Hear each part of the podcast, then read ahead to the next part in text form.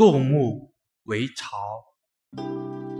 上古之世，人民少而禽兽众。人民不胜禽兽虫蛇，有圣人作，构木为巢，以避群害。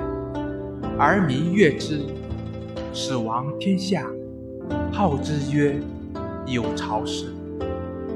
译文：上古时代，人民少，可是禽兽却很多，人类受不了禽兽虫蛇的侵害。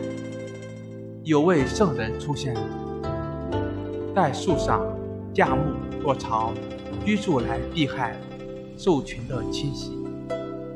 人民很爱戴他，便推举他做帝王，称他为有巢氏。谢谢大家收听。